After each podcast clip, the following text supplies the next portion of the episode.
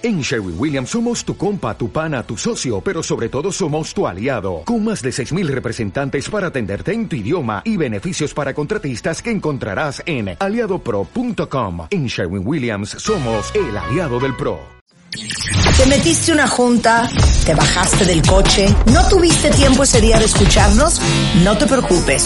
Todo el programa en nuestro podcast en martadebaile.com. Son las 12.04 de la tarde en W Radio. Miren, hablando del sueño, les voy a dar una felicidad. Está con nosotros la, doctora Gabriela Millán. Ella es neumóloga, certificada en medicina del sueño y ventilación mecánica. Hemos hablado muchísimo últimamente de los efectos que ha tenido la vacuna de COVID en muchas personas. Eh, Dichos efectos pueden ir desde fiebre, dolor de cuerpo hasta reacciones alérgicas severas que pueden llegar incluso hasta un shock anafiláctico. Y el día de hoy invité a Gabriela para que nos platique qué tiene que ver la melatonina con todo esto. Que si han puesto atención al programa, hace poco estuvo eh, el jefe de, mm, de cuidados intensivos del Hospital Memorial United de Houston, y justamente habló del tema, Gaby, de la melatonina. Entonces, ¿por qué estamos escuchando que la melatonina funciona para reducir los riesgos y reacciones de la vacuna?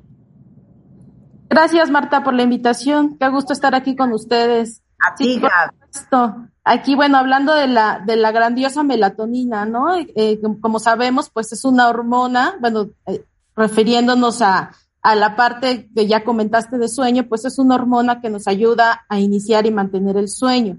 Por lo tanto, eh, en este proceso fisiológico del sueño, pues se lleva a cabo, pues, eh, una regulación, ¿no? De las células del sistema inmunológico y eh, esto hace que haya un equilibrio, ¿no? De cierta manera en la respuesta. Sin embargo, además, la melatonina tiene propiedades o se han visto propiedades, varias otras propiedades como antioxidante, esto lo hace por medio de regular enzimas antioxidantes, o sea, aumenta las enzimas para que se lleve a cabo estos procesos antioxidantes y también eh, disminuye, bueno, también disminuye los radicales libres, que en cierta manera estos radicales libres, si se producen de exceso, pues pueden dañar algunas células, ¿no? Eh, por su parte, entonces, esta hormona eh, regula el sueño, ya comenté, pero tiene otros efectos o se han visto en algunos estudios que por su lado, o sea, aparte de su regulación del sueño y su implicación de esto que dijimos, por su lado también tiene efectos antiinflamatorios. ¿Esto cómo lo hace? Tiene un papel modulador en, la, en el sistema inmunológico, o sea, se le ha visto un papel modulador por medio de la reducción de algunas moléculas proinflamatorias, o sea, que hacen que se inflame mucho el cuerpo. Y por otro lado también eh, eleva algunas otras moléculas del sistema inmunológico que se llaman citocinas, que son antiinflamatorias. Entonces esto hace, o sea, esto la hace a, esta hormona, la melatonina, eh, dos papeles, ¿no? La parte de sueño, que ya dijimos, y seguramente has hablado muchísimo o has tenido algunas eh, conversaciones de sueño, que sabemos que durante el sueño pues se lleva a cabo un equilibrio, ¿no? Eh, en esta parte de la producción de, de células de la, de la inmunidad, ¿no? Pero también tiene un papel importante por su lado, o sea, tiene un efecto directo, eh, se va directamente de esta molécula a regular eh, esto que dijimos, disminuir las células proinflamatorias y aumentar estas y regular las antiinflamatorias. Entonces, sí, perdón, y, y dime una cosa, ¿es verdad que si tomas melatonina aumentas la eficacia de la vacuna? Sí, también hay ya estudios eh, recientes, ah, justamente han estado estudiando, sí, que efectivamente que también eh, pudiera tener eh, una, una implicación o promueve de cierta manera algunas células necesarias para la respuesta inmunológica cuando, cuando tenemos la vacuna o cuando llega la vacuna a nuestro cuerpo potenciando la síntesis de anticuerpos. Entonces sí también ya hay estudios, o sea, también ya hay estudios en el cual eh, tiene una implicación en el que también va a regular la respuesta inmune cuando llega la vacuna a nuestro cuerpo. Oye, ahora, este doctor con el cual hablábamos, eh, que está en Houston, dijo, todos deberíamos de tomar melatonina todos los días. Desde que dijo eso, yo dije, melatonina. ¿Cuál es la dosis? Bueno, la dosis eh, segura, bueno, que se ha visto una dosis de eficacia va entre los 3 a 10 miligramos. Incluso, eh, a lo mejor el doctor también tiene experiencia en esto. En pacientes ya infectados por COVID, también hay nuevos estudios en los cuales han usado dosis más altas y esto ha ayudado justamente a lo que yo refería hace rato. Cuando hay una infección muy importante en el cuerpo y llega al pulmón, o sea, que es uno de los órganos más afectados, ¿no? Cuando hay eh, esta parte de la infección por virus SARS-CoV-2, uno de los órganos más afectados pues va a ser el pulmón y una de las cosas que lleva a una complicación mayor justamente es una superinflamación. Entonces han utilizado incluso dosis altas tanto como 200 miligramos día. Hay, hay estudios incluso, ¿no? Que han, en pacientes que están en una unidad de cuidados intensivos, como para regular esta parte de la superinflamación que hay en estos pacientes. Entonces, pero bueno, la mayoría de los estudios nos refieren o, está referido de, una dosis segura y eficaz entre 3 a 10 miligramos al día. Ok, ahora, eh, la melatonina, pues yo solo la conozco en pastillas. ¿O la puedo sacar de algún alimento? No. No, bueno, la melatonina se sintetiza en nuestro cuerpo a partir de un aminoácido, que los aminoácidos, como sabemos, los obtenemos de los alimentos. O sea, el precursor o, la materia prima para producir la melatonina en el cuerpo, pues es un aminoácido, ¿no? Entonces, eh, de, cierta manera, pues sí, el obtener este aminoácido que se llama triptófano, eh, es derivado de triptófano la melatonina justamente.